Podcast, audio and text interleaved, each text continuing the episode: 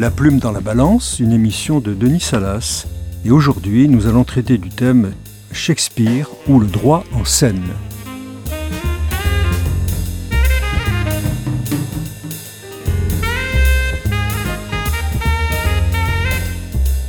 Et pour traiter de ce sujet, aujourd'hui, je reçois Anne-Elisabeth Crédville, qui est juriste, ancienne magistrate, pour ses travaux sur l'œuvre de Shakespeare.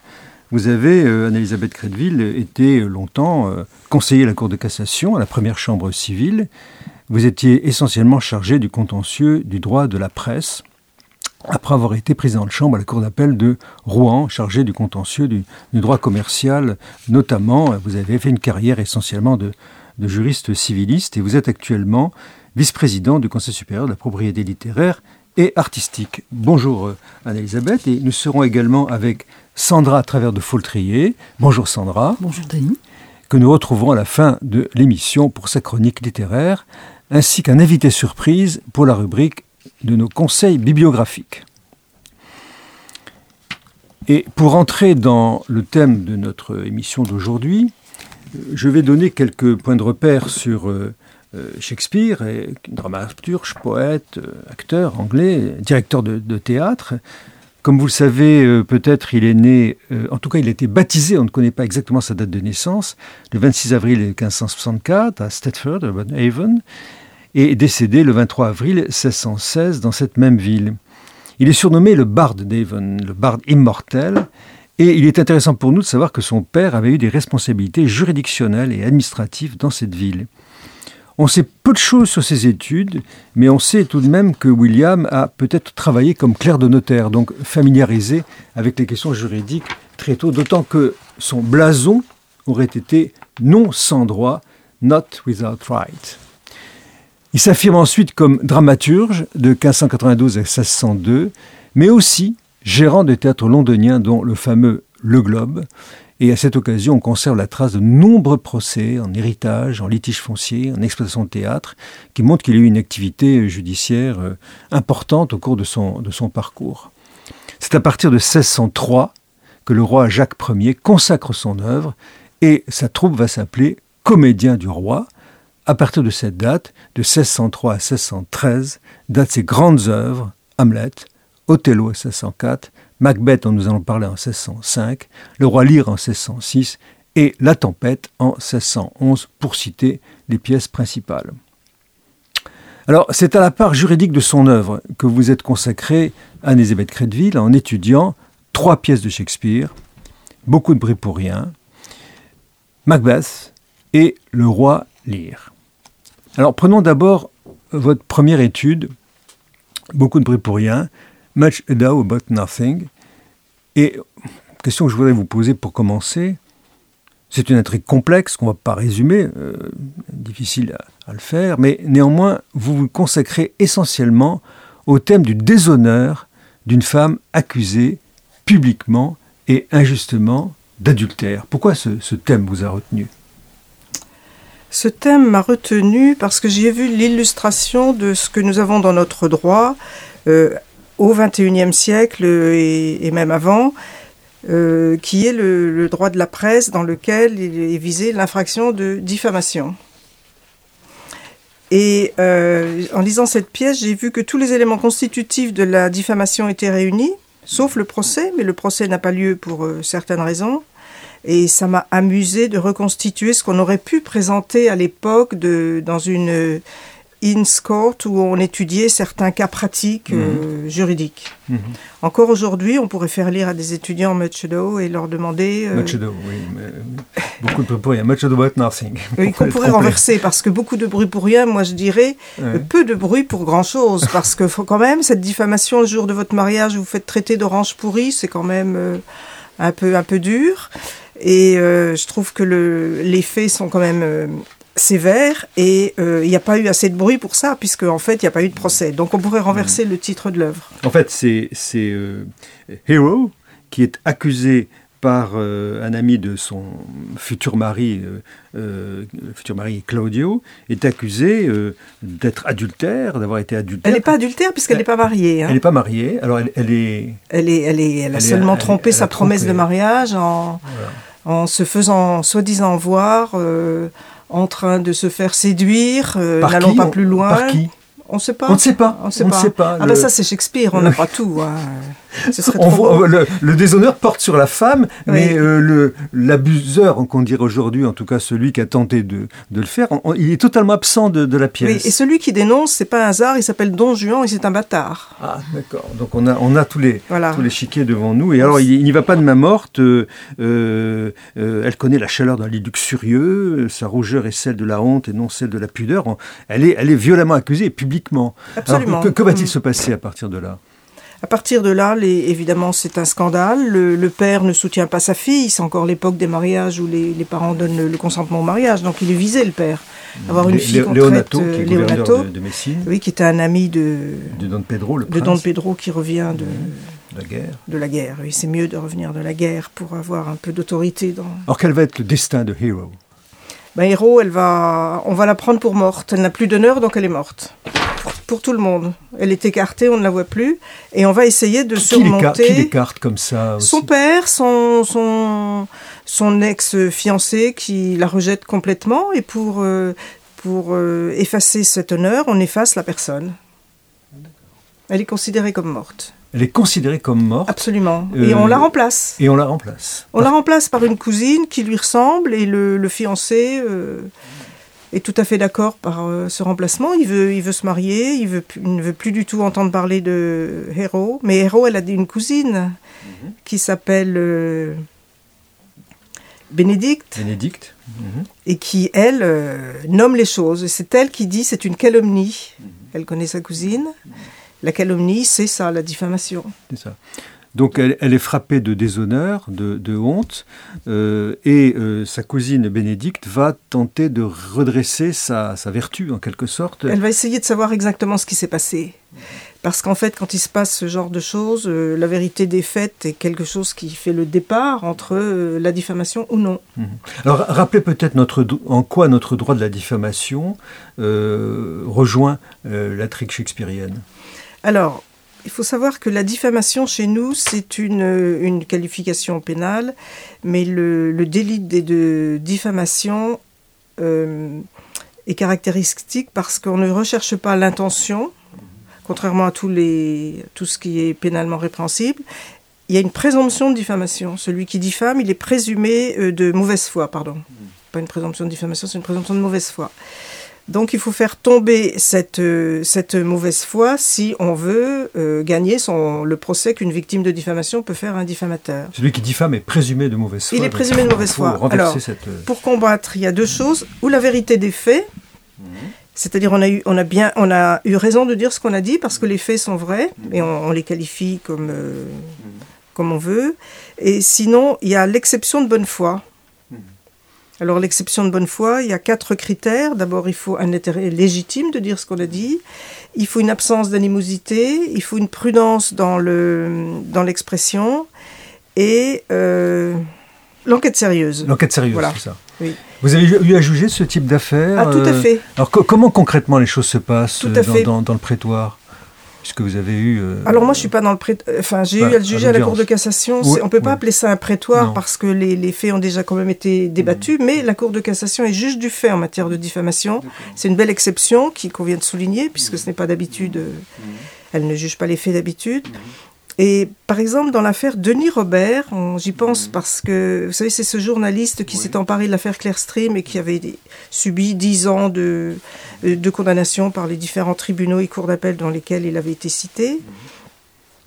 Et euh, devant la Cour de cassation, on, l'a- on a estimé que la banque Clearstream, qui se dirait, qui se disait diffamée par euh, cette enquête de, de Denis Robert, euh, on a estimé que l'enquête était sérieuse. Et on a donné ces lettres de noblesse à la presse d'investigation dans cette décision. en quelle Une année, à peu décision près importante. Les années 80, 80 90 peut-être. Ah non, Non. c'est beaucoup plus récent que ça, Plus je dirais récent. 2010. Ah 2010, ah oui, Oui. d'accord. Quelque chose comme ça.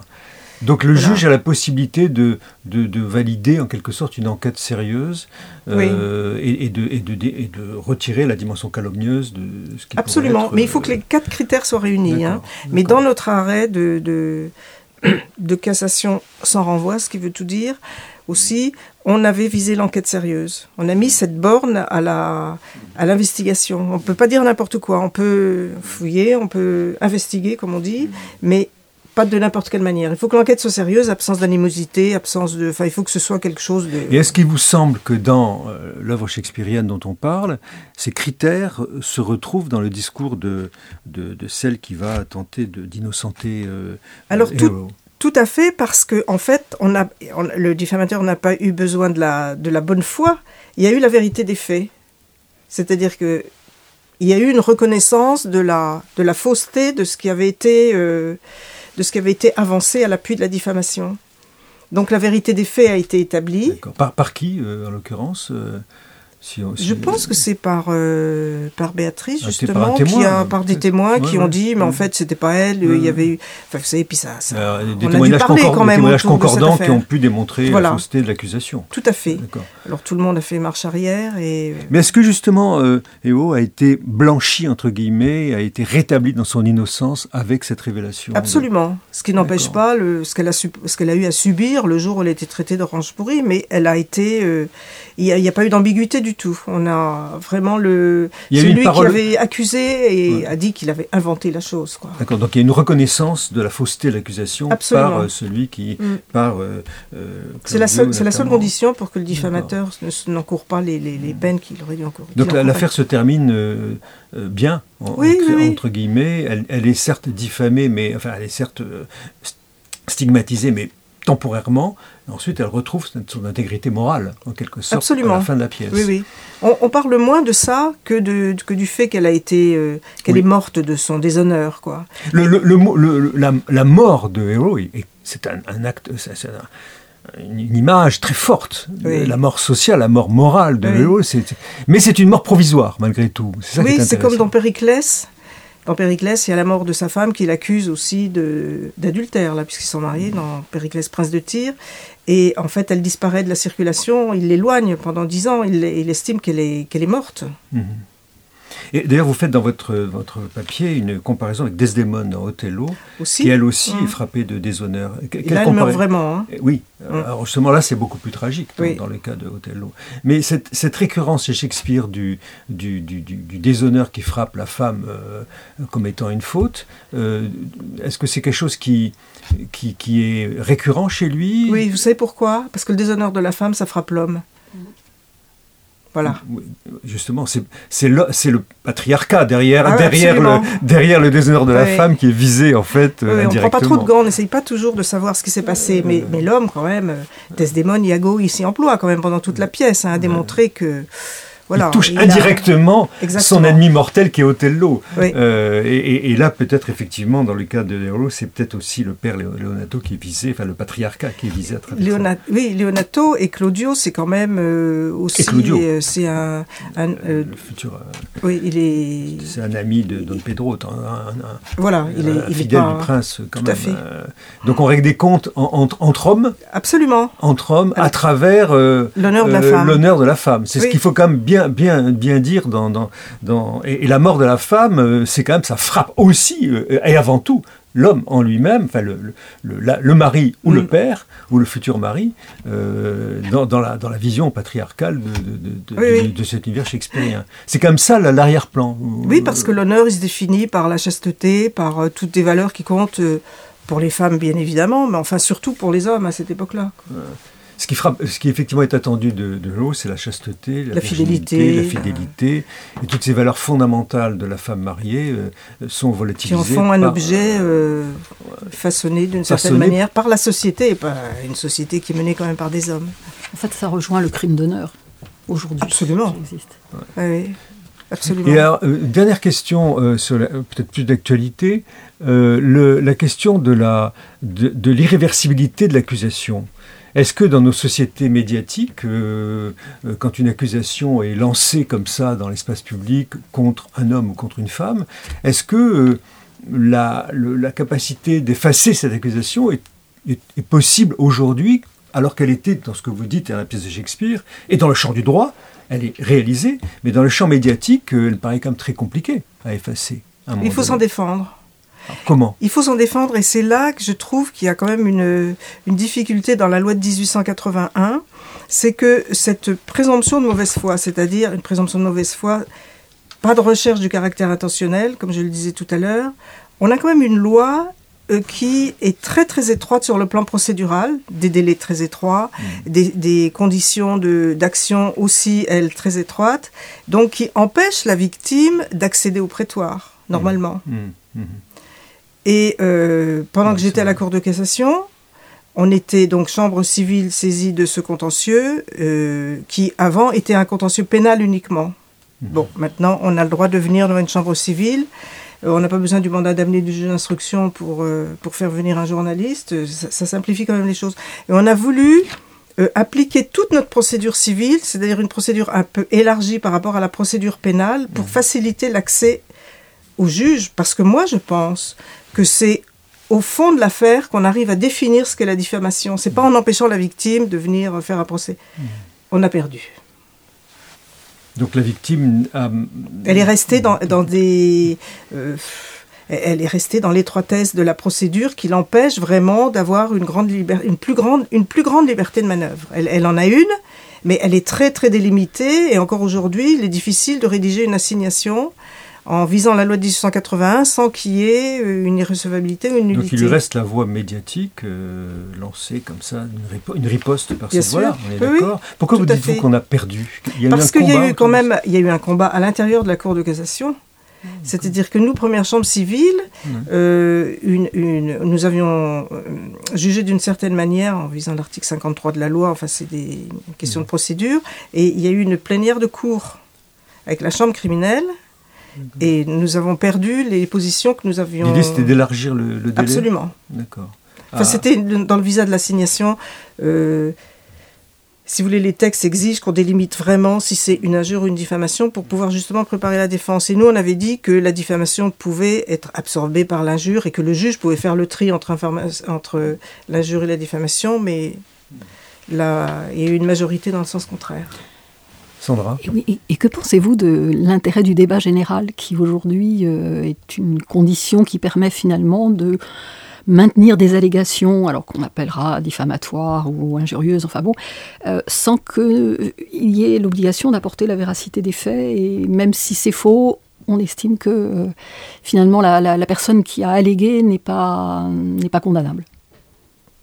Ben, la personne qui a légué, si elle ne peut pas faire la vérité des faits ou si elle, elle ne fait pas preuve de sa bonne foi avec les quatre critères dont je vous ai parlé tout à l'heure, elle est condamnable. On est en dehors de la diffamation. Oui, hein, oui, je sais bien, je sais bien, mais c'est vrai que ça, ça, élargit sur le plan civil euh, quand même les possibilités. C'est la Cour européenne des droits de l'homme qui a lancé ce critère du débat d'intérêt général, euh, qui permet effectivement de fonder, euh, une, de, légitimer une accusation. En tout cas, de, non de ne pas sanctionner. De ne pas sanctionner une accusation. Une personne qui, est responsable d'allégation. Balance ton port pour ne pas la voilà, nommer dans d'autres affaires. Il faudrait presque revenir à, l'article 1382 du Code civil dans ce mm. cas-là, mm. mais la loi de 81, elle a été euh, créée justement en opposition à la loi de, au Code civil et aux dispositions générales du Code civil. C'est une loi d'exception. Hein. Bon, on va peut-être clôturer sur ce point en, déplorant peut-être que le droit n'ait pas plus d'ampleur pour euh, englober en quelque sorte ce type de, ce type de litige. Mais peut-être que le combat n'est pas perdu et qu'il rebondira euh, un jour, en tout cas espérons-le.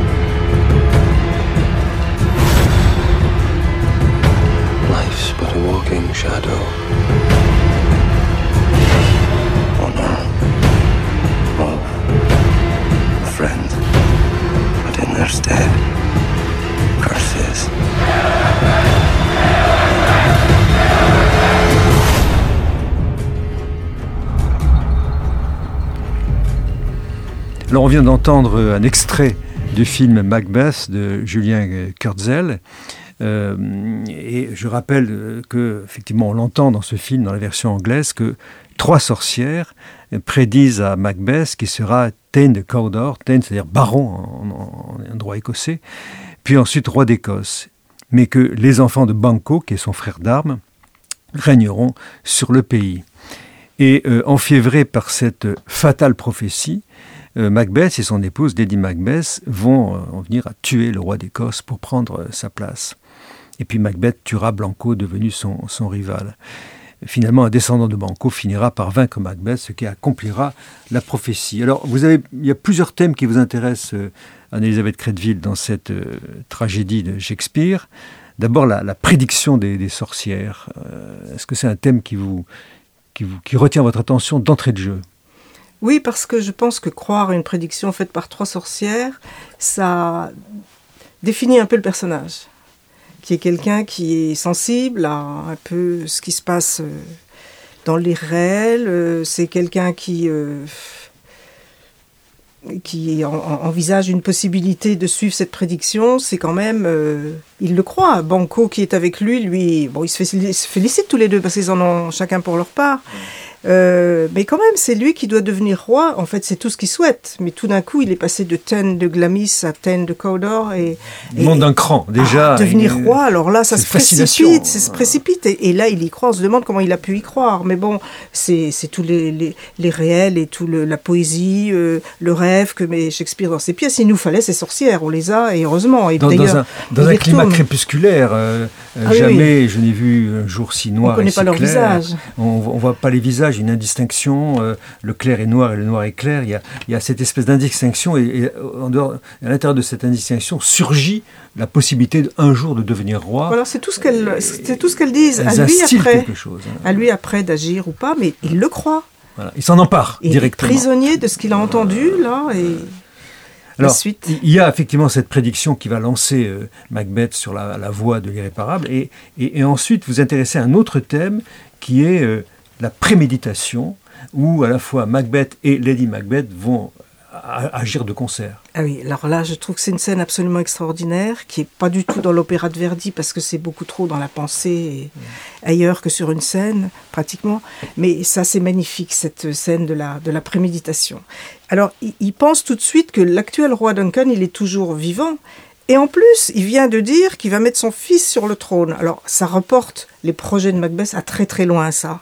Donc, il efface ça de son, de son programme de vie. Il faut agir tout de suite. D'abord, les sorcières ont mis la pression, et il, il, va agir tout de suite. Il prévient sa femme. Il, il hésite quand même. Hein. Il se demande si, quand même, c'est pas, euh, c'est son hôte, c'est un peu une figure paternelle. Ah oui, mais ça, ça vient après. Ça, ça vient, après. dans le crescendo qu'il y a de la préméditation, parce que ils sont, ils sont, il prévient sa femme. Hein. Il est il sait qu'elle, elle a envie de devenir reine, et donc il faut qu'elle partage ce plaisir avec lui. C'est tout ce qu'il fait, elle, elle lit la lettre, et en même temps, il lui annonce que le roi Duncan va euh, venir les voir dans leur, euh, dans leur château. Alors là, quand même... L'occasion est trop belle. Et, et, exactement. Alors elle, elle se prépare. Il y a d'abord elle, parce qu'elle, elle est déterminée. Elle n'a pas besoin des trois sorcières pour savoir qu'il faut passer à l'acte. Alors elle va elle-même se mettre en condition elle va abolir sa personne. Alors, a cette phrase extraordinaire, cette, que vous, ce mot, unsex me, désexez-moi, c'est une phrase quand même, un mot extraordinaire. Aujourd'hui, hein Désexez-moi. Ce qui veut dire quoi? Ce qui veut dire qu'elle sort de l'humanité, quoi. Ah, enlevez-moi mon sexe, parce que moi, je me définis comme une femme, déjà. Donc, en, enlevez-moi toutes mes caractéristiques de femme, enlevez-moi mon sexe. Unsex me, il, a, il a bâti un mot. Il a construit un mot. Absolument. Il a construit un mot qu'on pourrait revendiquer, euh, certains pourraient revendiquer aujourd'hui. Hein. Absolument. Alors elle, elle est en condition, elle va, elle va vraiment euh, euh, accueillir Duncan avec toutes les, toute la gentillesse d'une hôtesse. Elle va lui mmh. écouter les oiseaux, mmh. lui montrer les pièces du château. Elle construit tout. la elle scène construit. du crime. Absolument. Mmh. Et alors là arrive Macbeth qui a pris le temps d'arriver, qui dit mais enfin, moi euh, je suis euh, son sujet.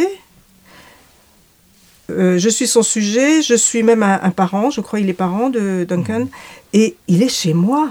Violer les lois de l'hospitalité, c'est quand même un peu gros. Mmh. Euh, J'hésite. Mmh. Il hésite. Oui, il hésite. Et qu'est-ce qui va convaincre Macbeth de passer à l'acte? Je pense que lui, il a une conviction très profonde, c'est qu'il veut pas se faire prendre. Vraiment, il n'est pas, hein, il pas d'une dimension extraordinaire, là, évidemment. Mais elle, elle va quand même lui présenter, lui, présenter alors un crescendo qui est absolument extraordinaire, toutes les possibilités. D'abord, tout, ce qui se présente, cet opportunisme, on laisse pas passer des occasions comme ça. On vous propose quelque chose, vous n'allez quand même pas analyser ça pendant des jours. euh, il est là, il est dans les lieux, on l'a sous la main, il faut lui faire la peau. Y a Rien à faire. Et lui, il recule. Ça se fait pas euh, parce que il est, il est, c'est les lois de l'hospitalité, mais en fait c'est c'est pas un acte très très humain. Je le regretterai après. Et enfin, il arrive à, à la chose qu'il osait peut-être pas dire. Et si ça rate? Alors là, parce que il a ancré en lui le fait qu'il peut être découvert. Il veut bien tuer, être un roi, mais enfin quand même un peu un peu un roi euh, d'honneur, Décent, quoi, un peu de l'égalité, Ouais. un peu de décence. euh. Et euh, il, a, il y a cette hallucination, ça c'est Shakespeare en plein, de ce poignard qui se présente à lui, qui vient de s'offrir à lui, il n'a plus qu'à le saisir et... Il, a, il a- il a une hallucination, euh, Avant. une tour de préfiguration. Oui, oui, il y a de- un poignard, qui, se poignard qui se présente. Enfin, lui. ça lui prend tellement la tête, cette femme qui met la pression, et lui qui sent l'occasion que... euh, Et elle, ça elle- lui- elle ça lui dit quand même tête. que si on barbouille de sang les gardiens ensommeillés de, de, de euh, peut-être que pourraient eux les accuser. ils pourraient Ah, mais pour elle, il n'y a aucune hésitation. Elle sait très bien que ça, ça va se passer, que c'est dans les meilleures conditions. que tout. C'est c'est une question de météo presque. C'est euh, c'est aujourd'hui que ça doit se faire. Quoi. Et alors, il y a un truc quand même qui est hallucinant c'est que elle, euh, elle demande à perdre toute sa féminité, mais elle met en avant le fait que. Elle a été mère et qu'elle aurait même sacrifié un enfant. Alors c'est là que toute l'ambiguïté demeure. Est-ce que vraiment ils ont eu des enfants et ils n'ont pas eu de succession puisqu'ils ont perdu leurs enfants, le couple Macbeth ou pas? Mais elle, elle en parle beaucoup comme la pire des choses de perdre un enfant et pour elle ce serait le sacrifice suprême de, de, de tuer son enfant. Et elle lui, elle lui fait valoir aussi que leur vie de couple, euh, euh, il- le désir de mo- de- d'assassiner doit être au moins aussi fort que le, le désir qu'il a pour elle, sinon elle y croira plus à son amour. Elle lui fait un chantage extraordinaire. Alors lui, bon, comment voulez-vous Il est, hein il est porté par, Ah par oui. ce souffle. euh, Absolument. Et c'est là, je trouve que c'est tous les arguments sont plus forts les uns que les autres, quoi. Il y va. Et alors, quand il revient du, de, après avoir fait son son acte, elle dit My husband, My husband. Ouais, mon homme, quoi. Euh, c'est son, devient son, homme. Il a été enfin un acte de la virilité. hauteur Il l'a fait. Et elle, elle est assez, euh, quand même, je dirais pas le mot, mais enfin, assez perverse pour dire, euh, moi, j'aurais pu le faire, mais je l'ai pas fait parce que, en fait, tuer le roi, il ressemble tellement à mon père que ça aurait été un parricide. Alors là, on peut enchaîner sur le roi Lear. hein. On verra, on verra le relire tout à l'heure, mais, mais juste quand même. C'est ça sa justification de ne pas l'avoir fait elle, D'accord. Parce qu'elle en Euh, mourrait d'envie. hein. Le, bon, vous- avez magnifiquement décrit le- le- l'ampleur du passage à l'acte de ce couple criminel. On pourrait, ils sont co- co- co-auteurs. c'est une coaction Absolument. finalement, en, Hein. qu'on dirait en droit. Euh, simplement, euh, donc du coup, euh, Macbeth et Lady se mettent sur le chemin du crime, parce que ce crime n'est que le début d'autres crimes. Alors comment, comment cet enchaînement se, se produit selon vous? Parce que Banco sera la prochaine victime. Oui, c'est le crime raté, parce que Fléance se sauve. On ne saura jamais ce qu'est devenu c'est- c'est le- Fléance. C'est hein. le fils de. C'est le fils de Banco, donc selon les sorcières, il aurait dû devenir roi Fléance. Mais la pièce se termine sans qu'on ait d'autres nouvelles de Fléance, puisque voilà, Shakespeare nous laisse du mystère et ces pièces ne sont pas pleines de certitudes. Il y a aussi. euh, Mais est-ce que, Macbeth n'est pas quand même, quand, quand il, quand il met à mort et fait mettre à mort Banco, est-ce qu'il n'y a pas là un, un retour du, du remords euh, il, le voit en rêve enfin, il a- Absolument. Est-ce qu'il n'y a pas une part de culpabilité qui, qui, re- qui ressurgit Oui. en lui Parce que je pense qu'il était plus proche de Banco que de Duncan aussi. Donc tuer un ami, c'est peut-être bien pire que tuer un roi. Je ne sais pas. On peut l'imaginer. Donc il n'est pas totalement noir, en quelque sorte. Non, il a non. une part d'humanité qui ressurgit à un moment donné. Que devient Lady Macbeth dans cette histoire? Elle finira par mourir parce qu'elle aussi, ça lui prend la tête, toutes ces histoires. Elle finit par euh, devenir euh, un peu folle. Elle est obsédée par les taches de sang sur ses mains. Elle se lave les mains tout le temps et euh, elle se rend compte. Quand... Ils, sont, ils, ils ont une certaine part d'humanité, hein, ces criminels-là. Mais ils, ils sont pas fous. Ils savent très bien que c'est pas que c'est pas un meurtre, c'est une assassination. Il le dit. Et quelle est la différence entre les deux? Ah ben, euh, le crime, ça se situe dans l'échelle des peines. hein, c'est bon. Le meurtre, c'est euh, l'assassinat sans la préméditation. Et l'assassinat, c'est évidemment la préméditation. Lui le dit à un moment, Macbeth. Assassination, assassinat, Oui, oui. donc au sens juridique du terme. Ah, il, a, il a défini ce qu'il allait faire. Il a mis un mot sur ses actes. Nous proclamerons aujourd'hui quelles sont les dots de nos filles. Laquelle d'entre vous allons-nous dire la plus aimante? Si je me marie, le prince dont la main prendra la mienne aura aussi la moitié de mon cœur et de mes attentions et de mon respect. Croyez-moi, je ne me marierai jamais comme ont fait mes sœurs, pour n'aimer que mon père. Il nous avait toujours préféré notre sœur cadette. Et la pauvreté de jugement avec laquelle il a renié aujourd'hui n'est que trop grossièrement manifeste. De la sénilité. Mais a-t-il jamais su ce qu'il était aussi peu que rien? Les meilleures, les plus saines années de sa vie n'ont été que des coups de tête. Je désavoue tous mes devoirs de père, les liens du sang et de la parenté. Détestable gredin Dénaturé Haïssable Bestial Pire que bestial Va le chercher, mon ami, que je le fasse arrêter Monsieur, je vais vous conduire auprès de lire notre maître et le confier à besoin. Une affaire très importante va encore un moment me draper de secret. Quand je serai connu pour celui que je suis, vous n'aurez pas regret de vous être confié à moi.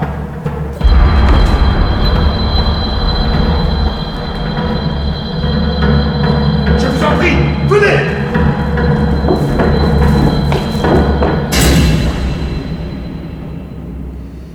Alors on vient d'entendre un extrait du Roi Lear de Shakespeare dans la mise en scène du Théâtre national populaire du TNP en 2014.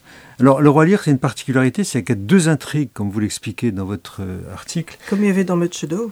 Voilà, absolument, deux intrigues parallèles et un- symétriques et en même temps intriquées. On vient d'entendre, euh, le Roi Lear euh, convoque ses trois filles euh, et leur demande de, déclarer euh, euh, son amour à, son leur amour à son égard afin de partager le royaume selon la plus méritante, en, quelque sorte.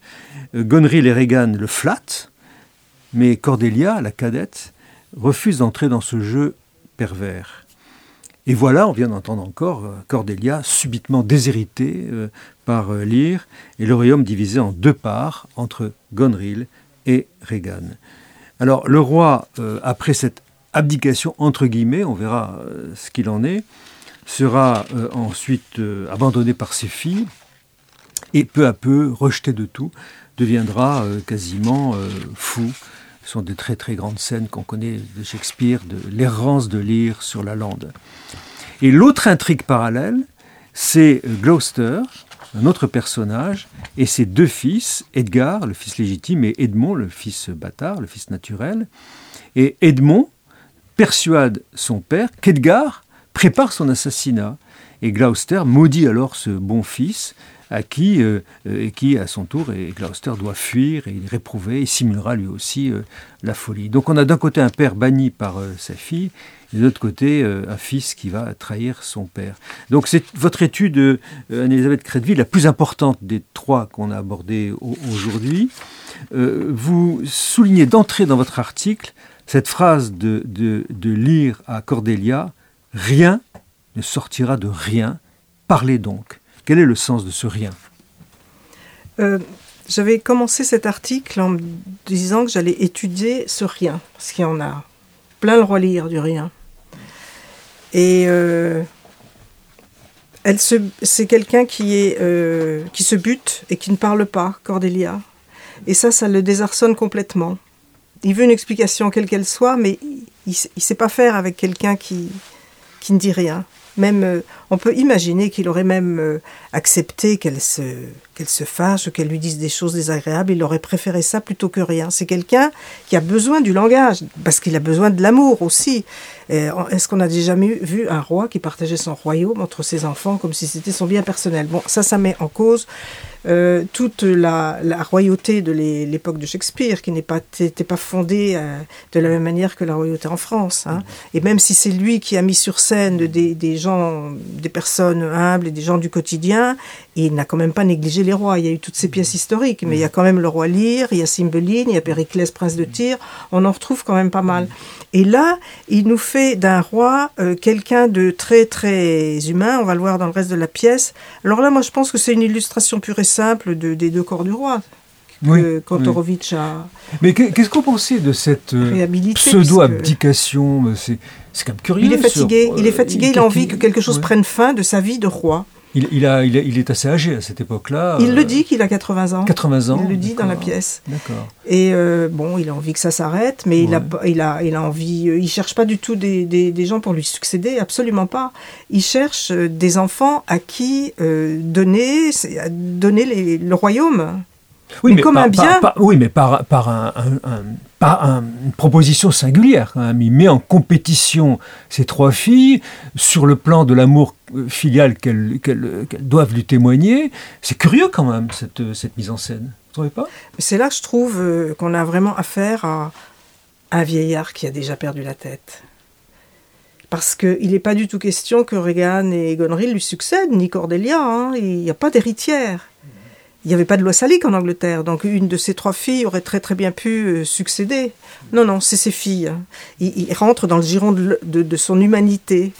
Mais à son humanité, elle est quand même très abîmée, là. C'est euh, un vieillard qui, euh, qui fait des choses de traviole. D'ailleurs, Kent lui dit, mhm.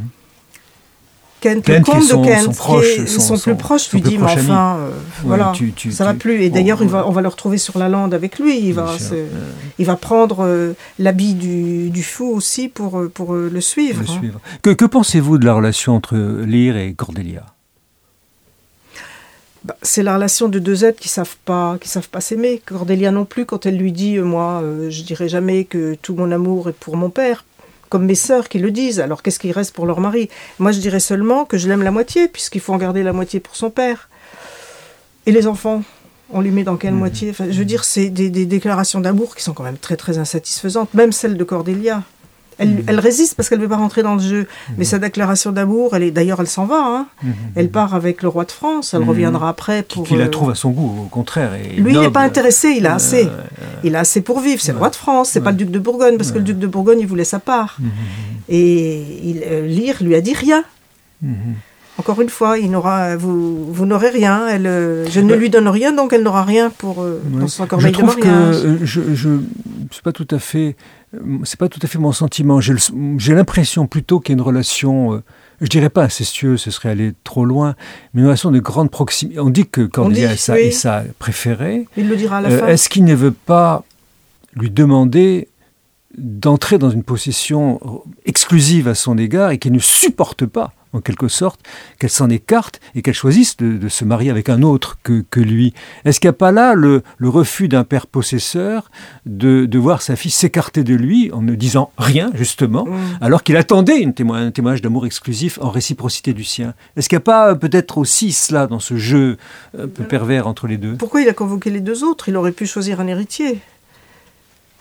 Une héritière, en l'occurrence, mais il aurait pu le faire. Oui, mais on peut aussi penser, mais c'est une interprétation comme une autre, que, que derrière cette, euh, cette, cette assemblée, le projet secret de lire, c'est que, c'est que Cordelia lui dise, cet lui renvoie cet amour exclusif qu'il a à son égard. Mais bon, c'est peut-être. Euh, mais il l'aime pas assez pour lui pardonner et pour faire sans, parce que pendant toute la pièce, elle reste une ennemie. Il n'y a qu'à la fin qu'il y a une réconciliation. Donc. Euh, en tout cas, ils sortent tous de. Euh, sort de son, de, son, de son statut de roi. Il n'est même plus vraiment père parce qu'il est rejeté de toutes parts. Et il devient lui aussi rien finalement à, l'arrivée puisqu'il devient. Il, ah, il est dénué de tout. Il avait, mis, il avait quand même mis quelques conditions, avoir euh, du, personnel avec lui. Il y en a une mm. qui en supprime, la mm. deuxième supprime le reste. Mm. Enfin, je veux dire, elle l'accule vraiment au, au rien, quoi. Oui. au tout. Il a perdu sa couronne. Oui. Euh, il a perdu sa couronne, il a perdu ses biens, il a... Ses, chevaliers, ses 100 chevaliers qui mm. devraient, dans le pacte, être toujours avec lui, il, les perd progressivement. Mm. Euh.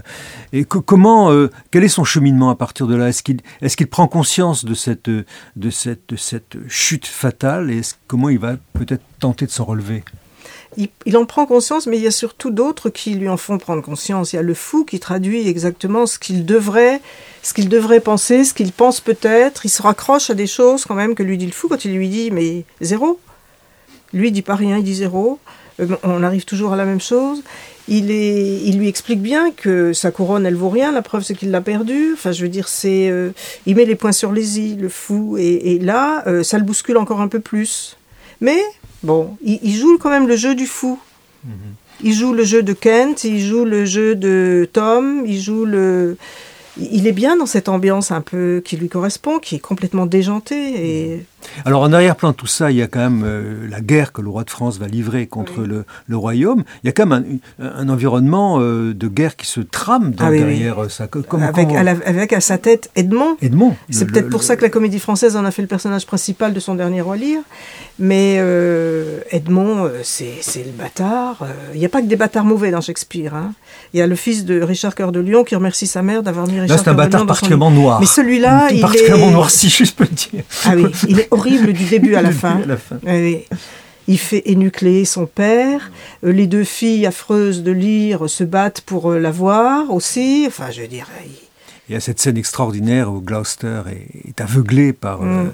euh, ses ennemis, Edmond no- no- notamment et d'autres, et il est conduit par son fils euh, Au bord d'une falaise. bord d'une falaise. Par le bon, par Edgar. Par le bon fils, Mm. absolument, qui, qui, qui justement lui aussi est désaffilié, qui est Mm. aussi euh, devenu fou quelque part.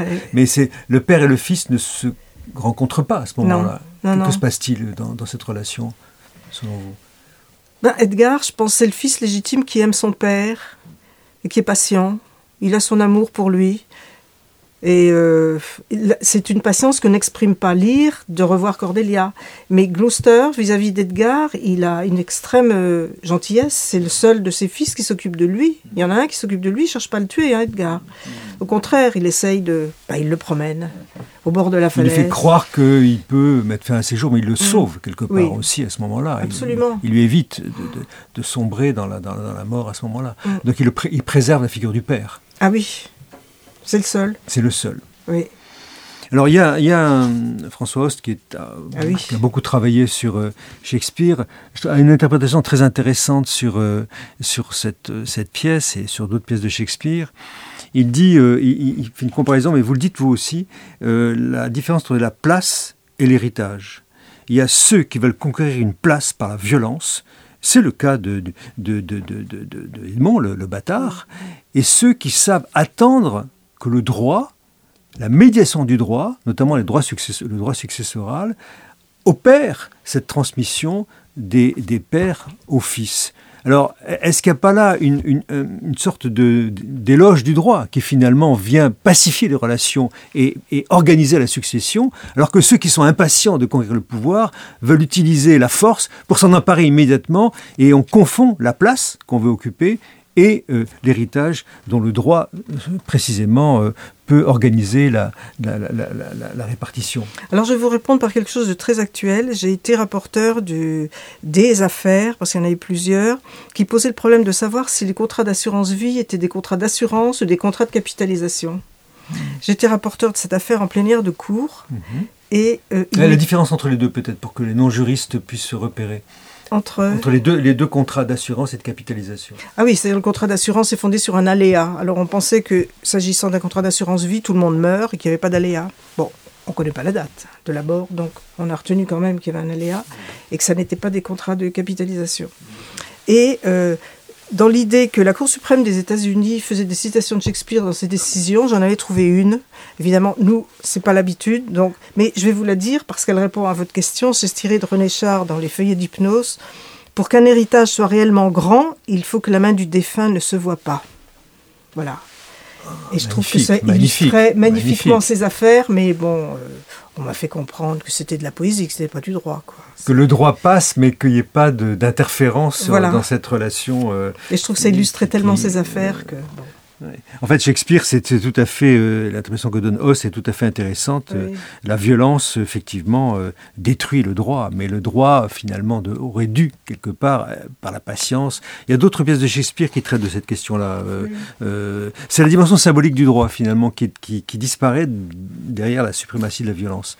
Mais on pourrait peut-être en prendre d'autres exemples, et on n'a pas le temps, malheureusement, de, de, de le faire. Bien, merci beaucoup euh, Anne-Elisabeth Crédville de cette, euh, de cette intervention, de cette présentation, de cette analyse de l'œuvre de Shakespeare sous l'angle du droit et de votre expérience euh, juridictionnelle.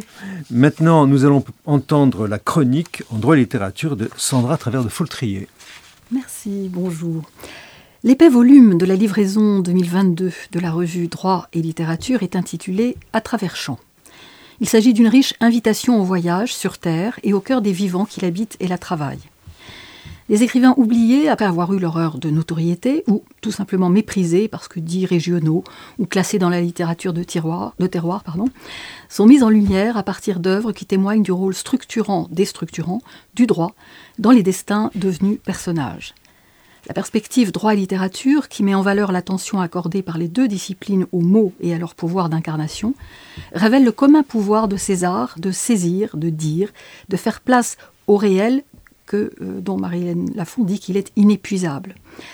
Un réel rendu visible par la littérature qui convie l'histoire comme le présent à mettre en lumière ces ruptures d'évidence, comme disait Foucault, que l'on sait voir.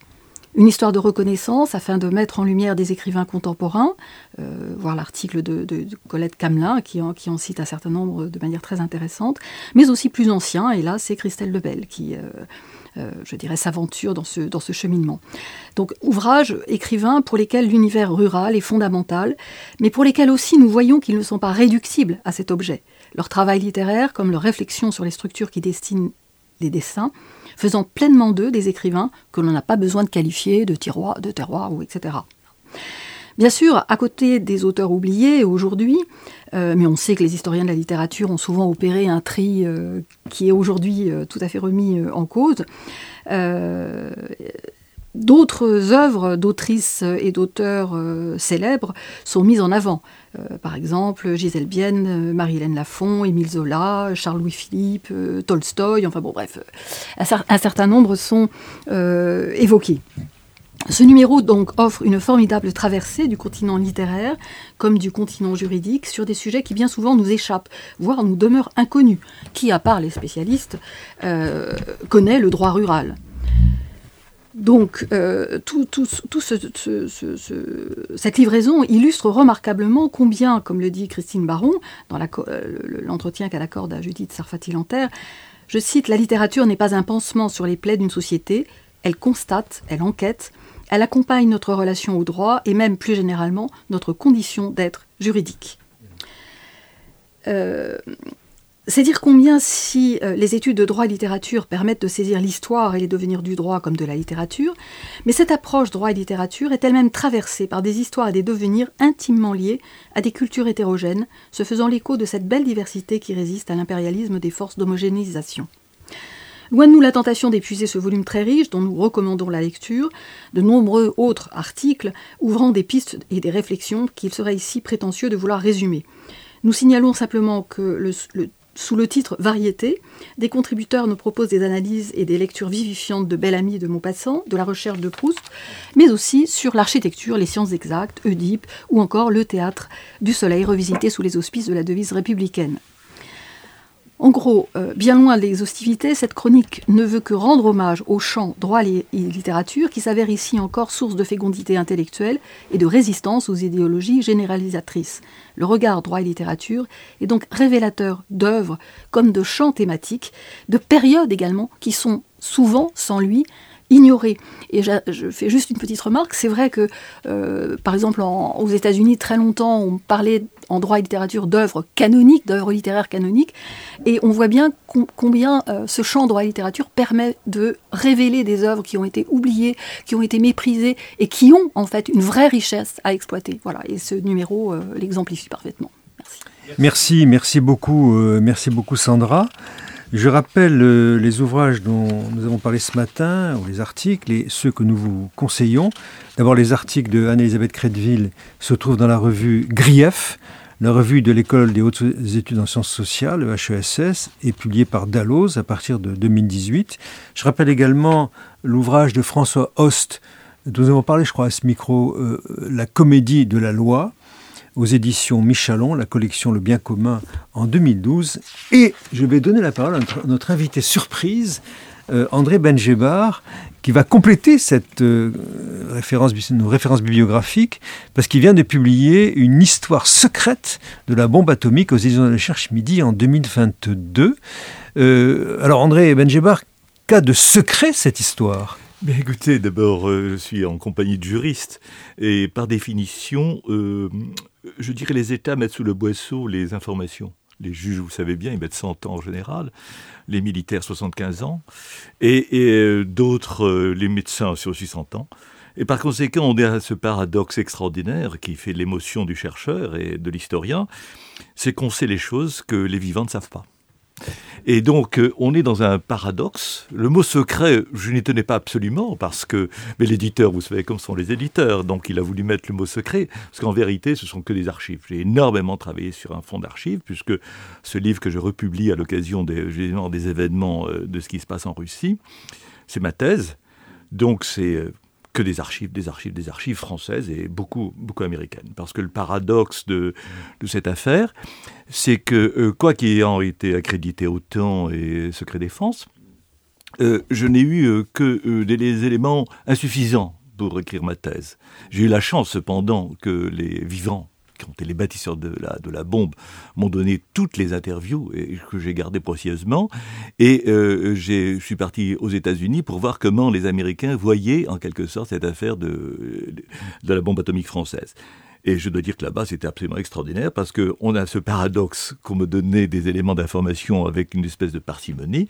Et quand j'arrive dans le Maryland, aux archives nationales américaines, je demande des, euh, des, des, dossiers. Et alors j'ai éclaté de rire, je me souviendrai toute ma vie. On m'amène un chariot où il y a environ 40 paquets aussi gros que ça. C'est-à-dire tout de suite, je vois l'impossibilité en quelque sorte de dépouiller la masse de ces archives, qui fait que nous sommes dans une situation où il y a, y, a, y a, un secret. Et les secrets en quelque sorte ne le sont plus, puisque c'est là-bas que j'ai découvert aux États-Unis quelque chose que je n'avais jamais vu dans aucune de mes recherches et dans aucun de mes travaux euh, universitaires. Quand vous voyez euh, la mention Only for the eyes of the President, simplement pour les yeux du président. Pour les yeux du président. Les, uniquement. Et donc c'est une classification qui consiste, qui continue aux États-Unis. Il y a des choses que ne peuvent lire que les yeux du président. Par conséquent, euh, c'est une chose absolument extraordinaire de avoir une émotion un jour, de découvrir ces choses pour écrire cette thèse qui a été publiée. C'est un privilège de, de, la, de, la, de, la, souveraineté aussi, quelque part, qui se trame dans, dans cela. Euh, dernière question, euh, André Benjebar. Euh, nous sommes dans une mission de droit et littérature. Beaucoup d'écrivains se sont élevés contre euh, la bombe Hiroshima en 1945, notamment Camus, qui dans Combat avait évoqué le dernier degré de la barbarie. Alors, euh, euh, cher Denis, euh, si je devais faire un florilège des écrivains qui ont écrit contre la bombe atomique et l'horreur que ça représente, vous seriez étonné, parce que euh, les gens ne savent pas, d'ailleurs tout à l'heure on a parlé de René Char, René Char a écrit évidemment quelque chose d'extraordinaire concernant euh, le, plateau d'Albion, mais au-delà, lorsque Faulkner reçoit le prix Nobel, cette déclaration à Stockholm, c'est une charge contre l'arme atomique. Ça, c'est très peu connu. Euh, mais aussi Denis Drougemont. Je pourrais citer Anders, le, le premier mari de, de, de, de euh, évidemment, euh, d'Anna Arendt. Anna Arendt elle-même. Je, connais bien maintenant Arendt et j'ai fait attention de ce qu'elle disait sur l'arme atomique. Autrement dit, on aurait un florilège absolument considérable. Il y a même un bouquin aux États-Unis qui s'appelle Les poésies euh, contre l'atome, sans compter tout le travail qu'ont fait et les cinéastes et les Japonais. Donc il y a ici une substance incroyable de l'indignation, de la souffrance de ce crime je dirais, de guerre qui a été Hiroshima et Nagasaki. Merci beaucoup euh, André Benjebar. Vous retrouverez toutes ces références sur notre site internet euh, radioamicus-net à la page de notre émission La plume dans la balance, une émission préparée avec l'aide de Léo Argo. N'oubliez pas de vous abonner à cette émission et ne manquer aucun épisode et également à nous suivre sur les réseaux sociaux.